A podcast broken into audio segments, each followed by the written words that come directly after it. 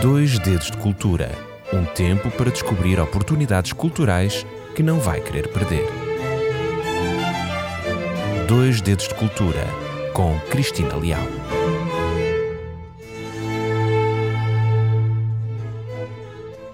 Desde o século XV, com a abertura de Portugal ao mundo e a criação de um império em rede, Lisboa era um centro de globalização. Era uma cidade cosmopolita, com entrada, com saída de estrangeiros e o contacto com muitos povos. Esta realidade desde cedo obrigou a defesa da costa para a proteger do inimigo. Na defesa do estuário do Tejo, construiu-se à beira-mar torres fortificadas, como aquelas que ainda existem na Caparica, em Belém e Cascais. E Cascais sempre desempenhou um papel estratégico na defesa da capital do país, funcionando assim como uma guarda avançada de Lisboa, garantindo a proteção na entrada da barra marítima do Rio Tejo. É por isso que, ao longo da história, no longo trecho da costa, foram sendo construídas estruturas defensivas com regimentos de homens que as ocupavam, com o objetivo de defender a grande cidade de Lisboa das constantes investidas, piratas, de estrangeiros, enfim. Eram fortalezas, eram torres de vigia que serviam como bases militares e também como pontos estratégicos de observação e de sinalização. Já percebeu que hoje o tema está relacionado com a defesa da costa? É verdade. Hoje vamos visitar uma dessas grandes fortificações. Vamos lembrar o porquê da sua existência e olhar para este monumento histórico e associá-lo a tantos outros que tiveram uma função importantíssima entre os séculos XV e XIX, a função de defender, de proteger a zona da costa que vai do Cabo da Roca até São Julião da Barra. Aquilo que lhe proponho hoje é que visite comigo uma destas fortificações. Quer acompanhar-me? Seja então muito bem-vindo ao programa Dois Dedos de Cultura. Já sabe, o meu nome é Cristina Leal e todas as semanas aqui estou com o apontamento cultural. Hoje a nossa visita tem um cheirinho a mar, é verdade. A nossa visita vai focar-se na Fortaleza de São Jorge de Oitavos. Esta fortaleza, localizada em Cascais, fica a meia distância entre o promontório da Guia e o Cabo Raso. Este forte, inicialmente também conhecido como Baluarte de Oitavos, por se encontrar muito próximo do cabeço do mesmo nome, hoje designado Oitavos, onde então existia uma vigia. Esta fortaleza faz parte de um conjunto de 15 fortificações que foram construídas depois da restauração da independência e construídas entre os anos 1642 e 1648, todas elas sob o comando estratégico de alguém importante na altura, Dom António Luís de Menezes. Este senhor, um elemento extraordinário e muito ativo na restauração, foi governador das armas de Praça de Cascais e foi responsável pelo projeto de fortificação da costa com prioridade da Barra do Tejo. A 9 de maio de 1642, em pleno reinado de Dom João IV, inicia-se a construção da fortaleza de São Jorge de Oitavos, como é possível de observar na inscrição da lápide que se encontra na parte superior do portal. Esta uh, foi objeto de uma fotografia que eu retirei e que podem observar nas redes sociais uh, deste programa. A construção deste forte demorou seis anos, terminou em 1648, e esta fortificação, como as demais que foram construídas, destinavam-se ao acortelamento de pequenos contingentes de artilharia e de infantaria. Estamos a falar de 4 a 12 homens, que eram vitais para dificultar o desembarque dos inimigos. Enquanto se dava o alarme, enquanto se esperava por tropas de outras fortalezas e simplesmente quando se aguardava pelo apoio das populações e forças de segunda linha. Portanto, estes homens funcionavam com um, uma segurança, uma chamada de atenção enquanto não vinha o suporte necessário para, de facto, atacar o inimigo. Mas a preocupação com a segurança e a proteção da costa não nasceu no século XVII. Na verdade, se nós recuarmos na história, podemos ver que esta defesa fazia parte de uma política nacional dos séculos XV e séculos XVI, em pleno período dos descobrimentos e do controle pela coroa portuguesa de rotas importantíssimas. As rotas comerciais do ouro, da prata, dos escravos, do marfim, também das especiarias, e a cidade de Lisboa era uma capital de um império em grande ascensão e afirmava-se como uma porta, uma porta aberta para o Atlântico que era necessário realmente proteger. E é Dom João II, no final do século XV, que dá corpo a um programa efetivo de defesa terrestre e marítima do território nacional. E a Fortaleza de São Jorge Oitavos foi uma fortaleza construída neste âmbito, foi projetada com um formato pentagonal, eh, com umas paredes espessas de pedra e é um importante património histórico de Cascais. No século XVII, durante todo o período de domínio espanhol, esta fortaleza foi parcialmente demolida, mas foi reconstruída posteriormente. No século XIX, com o avanço da tecnologia militar, a fortaleza perdeu a sua importância em termos de estratégia e acabou por ser abandonada. No entanto, no século XX, durante a Segunda Guerra Mundial, ela foi reocupada, foi adaptada para servir como base militar novamente.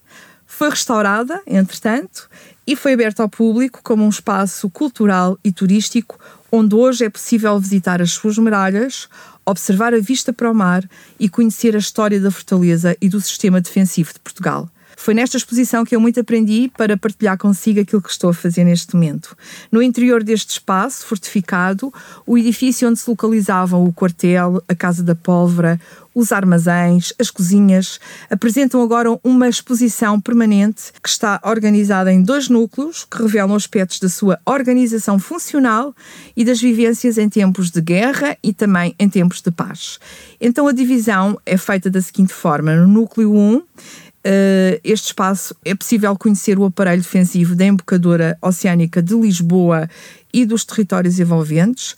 São apresentados momentos históricos mais marcantes desse processo, no que diz respeito às fortificações marítimas de Cascais, e estamos a falar desde o século XV até ao século XIX. Aqui também é possível ver as plantas de fortificações, que são importantes e que hoje são apenas uma leve memória de um passado, muitas delas existem apenas ruínas.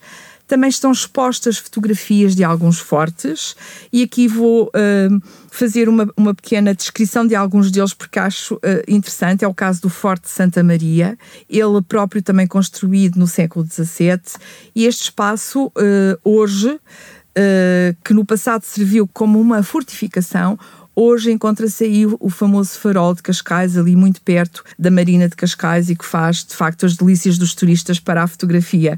Então, aqui neste espaço ainda é possível observar vestígios de muralhas que ainda subsistem e que fazem parte da estrutura defensiva da costa. Uma outra fortificação muito interessante e bem visível nesta exposição, numa fotografia, é uma fotografia que é tirada do mar e onde é possível ver a fortaleza de Nossa Senhora da Luz e a cidadela de Cascais.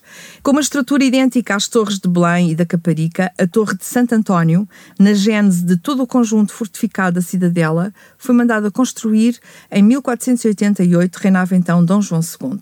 Foi dedicada à Nossa Senhora da Luz, daí o nome da fortificação, e esta fortaleza apresenta um pátio interior que permite a comunicação entre os três baluartes de onde partem as escadas de acesso tanto à Torre Joanina como à bateria alta, às casernas e à cisterna.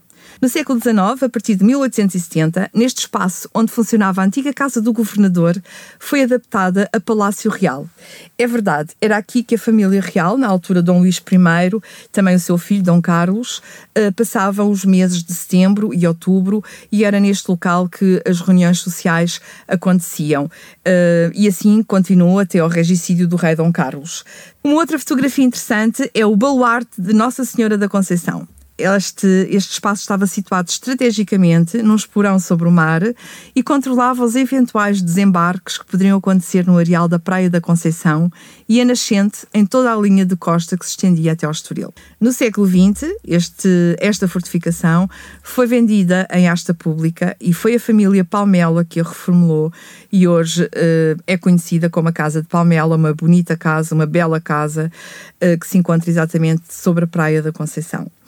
Não irei falar todas as fortificações, é claro, porque são muitas, mas uh, quis apenas fazer referência a algumas porque nos são familiares e passamos por elas uh, ou pelos seus vestígios de uma forma esporádica e, e, e, provavelmente nem sequer sabemos o que é que está ali e convém fazer uma pequena paragem para relembrar que no passado foram de facto sistemas uh, de fortificação importantes para o nosso, a nossa costa.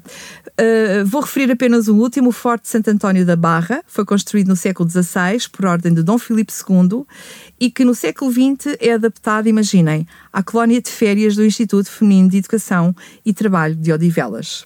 E a partir de 1968, este forte ficou intimamente ligado à história de Portugal, porque foi ali que o presidente do Conselho de Ministros, o Sr. António Oliveira Salazar, ou o Sr. Dr. António Oliveira Salazar, teve o acidente, o famoso acidente, durante as férias e que o afastou do governo e, e que acabou por levar à sua morte. Neste núcleo de exposição, o primeiro núcleo que estamos a falar, eh, estão também patentes desenhos com os pontos de vigia. E estes pontos de vigia eram torres construídas entre os fortes que guardavam os principais ancoradores e tinham como função a observação da costa, reforçando assim a sua defesa pela observação em locais que eram menos visíveis. E neles estava sempre presente um cabo e um soldado. Uh, relembro uh, torres de vigia como da Roca, de Oitavos, da Guia, da Boca do Inferno. Na Boca do Inferno ainda está, ainda se conserva este ponto de vigia, chama-se Vigia do Facho, e é possível uh, vê-la e observá-la.